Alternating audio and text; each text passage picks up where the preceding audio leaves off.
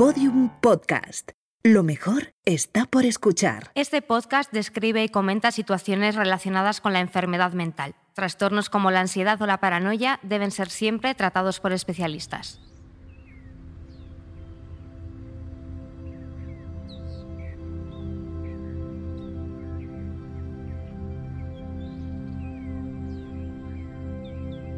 Han pasado casi 25 años desde que el escritor Jorge Barón Visa escribiera sobre la idea de que el mal era algo fuera del alcance de la voluntad.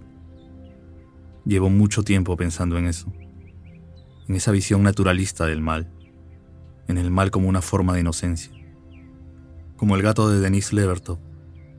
El gato se divierte y el ratón sufre, pero el gato es inocente, porque no existe dentro de él la más mínima conciencia del mal. El papá de Barón Visa derritió la cara de la mamá de Barón con una copa de ácido. Barón escribió una novela y se mató. Una vez, parado en un tejado frente a la Sagrada Familia, leí unos pasajes del Necronomicon, ese cuento que le leen los frikis a sus hijos para asustarlos. Qué soberana tontería.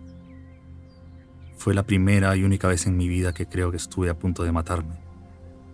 No por nada que dijera el libro, claro sino porque, por primera vez, pude sentir cómo mi cuerpo, mi mente y todos los intersticios y grietas de eso que llamamos alma eran inundados por el mal.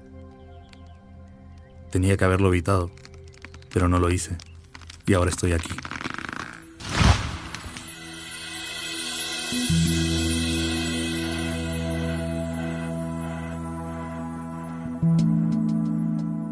Informe de los bosques un podcast sobre la ansiedad y otras oscuridades. Escrito y narrado por Jaime Rodríguez Z.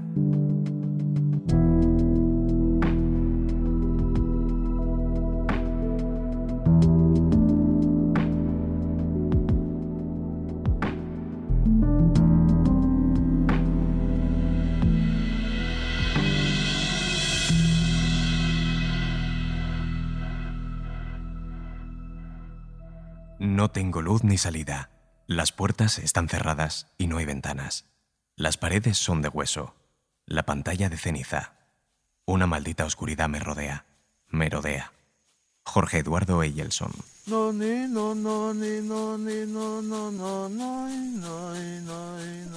Me habían hablado muchas veces de las sesiones de ayahuasca, de su potencia sanadora. Es como varios años de terapia comprimidos, habían dicho. Yo había cumplido todos los pasos para llegar hasta allí. Había llenado mi estómago de flores y las había vomitado. En eso consistían las sesiones de limpieza, literalmente. Entonces estábamos allí, tumbados como fardos alrededor del chamán, esperando nuestro turno. Cuando me tocó a mí, mientras caminaba hacia él, algo en mí ya sabía lo que iba a ocurrir. Nada. No sé cuánto tiempo pasó después de que tomé la primera dosis de enteógeno. Debió ser por lo menos una hora, seguramente más. Pero sí recuerdo que intenté con todas mis fuerzas perderme en el laberinto prometido de visiones, o al menos de sensaciones físicas o astrales. Nada.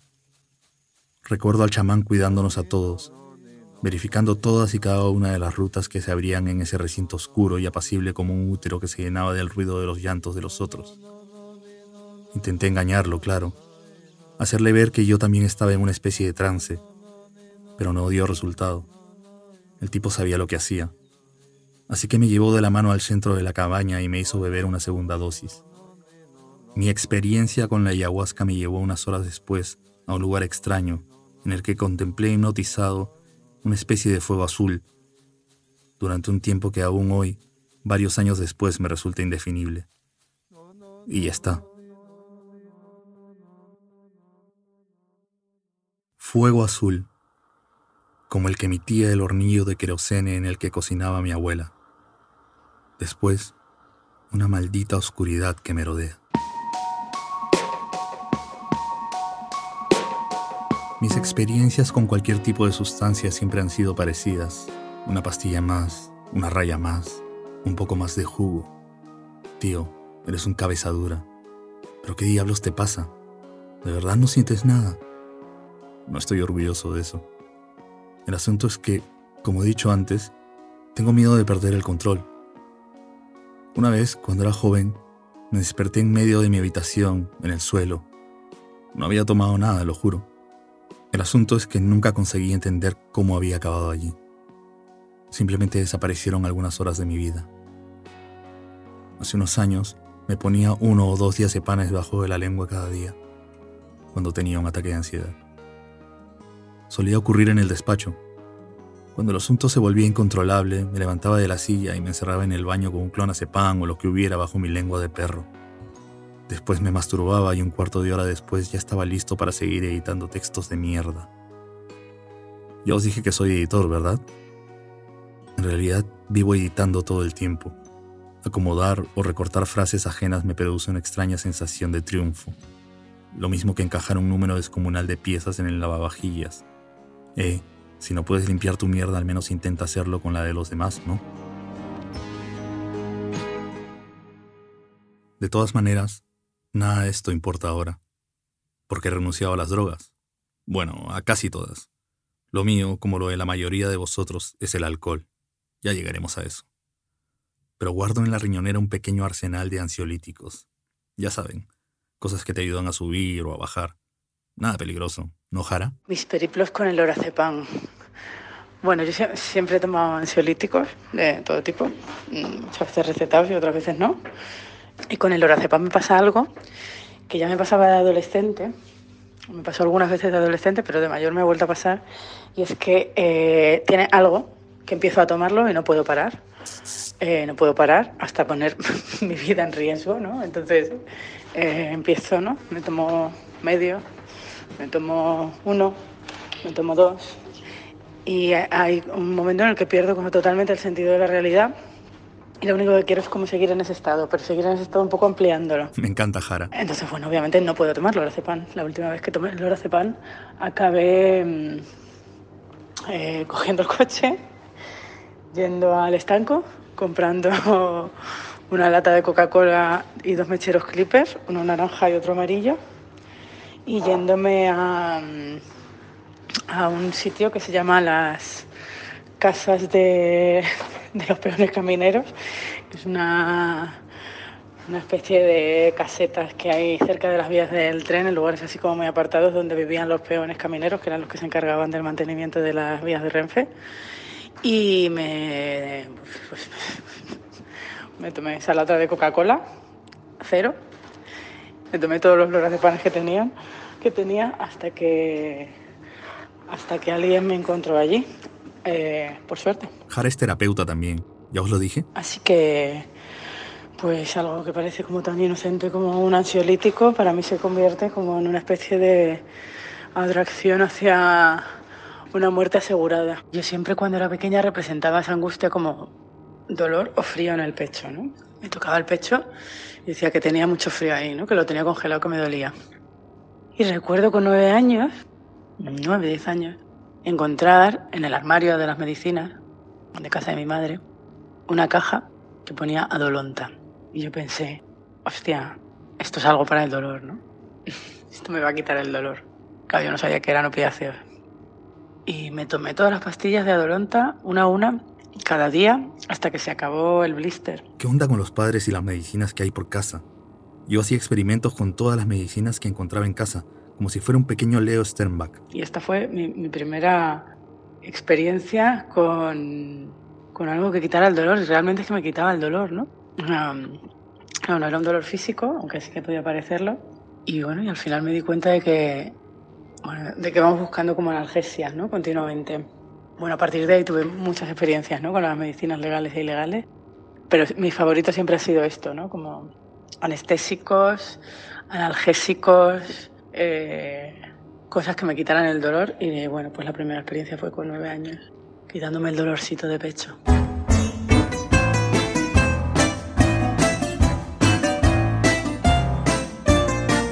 Imaginaos una callecita de Abasia, una pequeña ciudad costera destino de vacaciones durante el Imperio Austrohúngaro. Un farmacéutico judío polaco se enamora de una bellísima húngara que pasa por allí de veraneo. Se casan Así que el farmacéutico decide abrir allí un establecimiento. En esa pequeña farmacia, su hijo, a quien han bautizado como Leo Henrik Sternbach, empieza a fascinarse con el poder de los químicos. Pero a principios de la década de 1920, el señor Sternbach padre decide volver a su Polonia natal, donde ha obtenido una concesión farmacéutica. Son judíos en Cracovia, que puede salir mal. El joven Leo estudia farmacia, claro. Se gradúa en 1929 y se saca un doctorado en química en 1931. Para 1937 está realizando investigaciones bajo la tutela del profesor Kennis Siebowski, cuando decide continuar sus investigaciones en Zúrich. Perfect timing. Allí se casa con la hija de su casera, y en 1940 su padre es asesinado por los nazis, su madre pasa a la clandestinidad, en la que permanecerá escondida en casa de unos amigos durante cuatro años. Su mentor es trasladado al campo de concentración de Sachsenhausen y él el joven Leo entra a trabajar con el laboratorio F. Hoffman Laroche. Pronto, los jefes suizos de Leo se dan cuenta de que su joven estrella judía corre demasiado peligro en Europa y deciden mandarlo a Estados Unidos, a donde llega en 1941 vía Lisboa. Fue allí donde Leo profundizó en los estudios que lo llevarían a sintetizar las primeras benzodiazepinas. Se dice que aquellos primeros compuestos fueron probados en leones, panteras y leopardos, bestias todas que eran amansadas sin perder actividad. Para 1960, los estudios de Leo Sternbach habían derivado en la producción del Librium, el primer medicamento masivo contra la ansiedad. Pronto, los médicos americanos estaban prescribiendo un millón y medio de recetas al mes. El Librium se publicitaba en folletos, postales, revistas y discos de vinilo. Librium fue el campeón de los ansiolíticos hasta la llegada del diazepam, tres años después. Este nuevo medicamento fue bautizado comercialmente como Valium, y el resto es pura y gloriosa historia de la sedación. Para la llegada del nuevo milenio, los medicamentos desarrollados por Leon Stermack le habían proporcionado a la Roche unos 10 mil millones de dólares en ventas durante cuatro décadas. Leo murió contento, satisfecho de haber mejorado la vida de las personas en su casa de Carolina del Norte en 2005. Te amamos, Leo.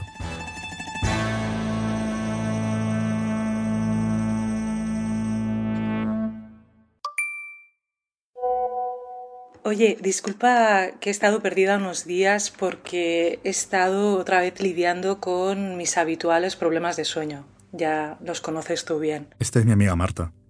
Descuida, Marta. Yo tampoco duermo. Una mujer que no duerme es doblemente culpable a la vista de la sociedad productiva, pero también de su entorno más inmediato, porque es incapaz de seguir el ritmo que se espera de ella. Ups. Las mujeres somos un objetivo prioritario eh, en las consultas médicas. Cuando se nos examina, se nos despacha con una receta enseguida. Os dije que cuando apareció el Valium, como Roche no quería competir consigo misma y quería mantener el Librium activo, optó por enfocarse en el público femenino. Mujeres neuróticas, amas de casa agotadas, profesionales estresadas, menopáusicas con problemas. A las mujeres, que además eh, ejercemos de cuidadoras eh, más que los hombres, se nos prescriben el doble de ansiolíticos y cinco veces más antidepresivos. Y ya está. Marta es una verdadera friki de la literatura rusa. Por eso a veces dice que está Dostoyevsky y a veces dice que está Tolstoy. Una vez hice un pequeño experimento. Fui a varias consultas eh, a lo largo de dos semanas y en cada una de ellas me aconsejaron y me recetaron una pastilla distinta. Desde entonces eh, he decidido no participar en esta ruleta rusa de fármacos y solo algunas noches, como la pasada por cierto, recurro al Notamid que siempre guardo en la mesilla de noche, por si acaso.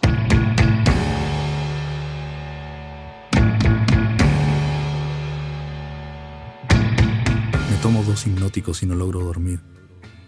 Estoy teniendo otra vez miedo de mí mismo. Veo una danza de cuchillos en mis manos. Doy vueltas en la cama. Me levanto Salgo al patio desnudo a ver las estrellas que hasta ahora brillan un poco por detrás de la polución. Fumo. Sueño despierto que estrello mi cabeza en la pared para que salga algo, algo que está dentro y que no consigo comprender. Me sudan las manos, me sudan las manos siempre. Contemplo el deterioro de mi cuerpo y pienso en el capitán Harlock vagando en su barco espacial, la Arcadia. ¿Por qué vuelve esto siempre a mi cabeza? Repaso unas notas que tomé hace tiempo sobre el anime. La idea era escribir un poemario a partir del personaje, Nunca lo hice, claro, porque nunca hago nada. Leo en esos archivos que las enemigas de Harlock son las Amazonas. Le sigue una nota extraída de Wikipedia. Amazonas, Masone en el original japonés, son las principales villanas de la serie de 1978. Son una especie vegetal inteligente con apariencia humanoide femenina. Si bien algunas tienen forma masculina, su aparente género es superficial y no funcional debido a que son una especie asexuada. Curiosamente, cuando una amazona muere, su cadáver se quema espontáneamente hasta que se desvanece por completo.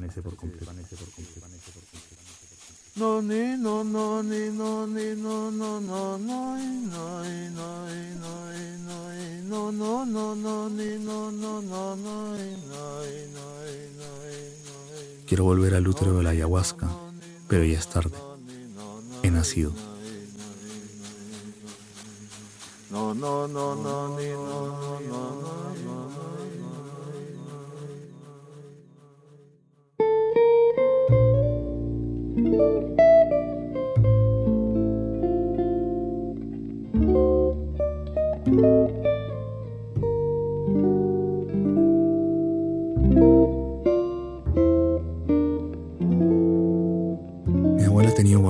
Querosene, daba un fuego azul, no lo sé, eso creo recordar. Los recuerdos se entremezclan últimamente. Cada vez ocurre más frecuentemente la desconexión. Se me enredan los caminos a casa. No tengo memoria del accidente, pero sí las cicatrices. Están por todo mi cuerpo. Es impresionante lo que puede hacer el agua hirviendo en la piel de un niño de tres años. Nunca escribí un poema sobre aquello.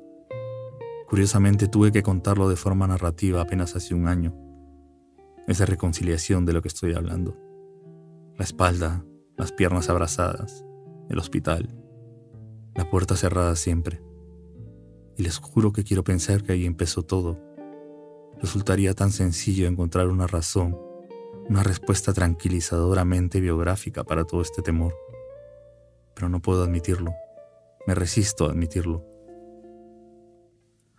Hay más.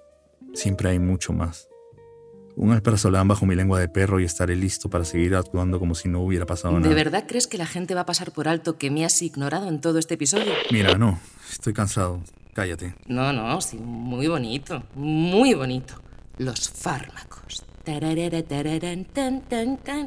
Por cierto, esas musiquitas, ¿las has escogido tú o te las dan en Podium Podcast? Basta, por favor. Y hombre, eso del mal. Mm. Qué interesante, ¿no? Pero puedes parar. ¿Por qué no les hablas de lo mucho que mientes? De que les mientes a todas las personas que quieres. ¿Y qué coño es eso del Necronomicon? Tú no estabas allí. Anda que no estaba allí. ¿Recuerdas que te daba miedo despertarte un día y ver que eso había ocurrido? ¿Recuerdas las primeras visiones? Háblales de las cabezas cortadas y metidas en el váter. Si eres un festival freudiano, hombre. ¿Pero tú de verdad crees que alguien va a tragarse estos lloriqueos? Por favor, no quiero hablar de eso, ¿vale? ¿Hablar? Hablar, dice. Tú no has hablado en 40 años. Tú no hablas, solo mientes. No.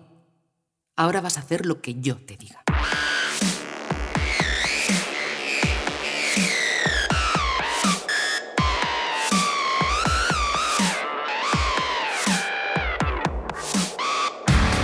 Informe de los Bosques es un podcast original de Podium, escrito y narrado por Jaime Rodríguez Z, con la participación de Raquel Rodríguez Bartolomé con diseño sonoro de Elizabeth Bua, la edición de Ana Rivera, Jesús Blanquiño, jefe de proyecto, Lourdes Moreno Cazalla en la producción ejecutiva.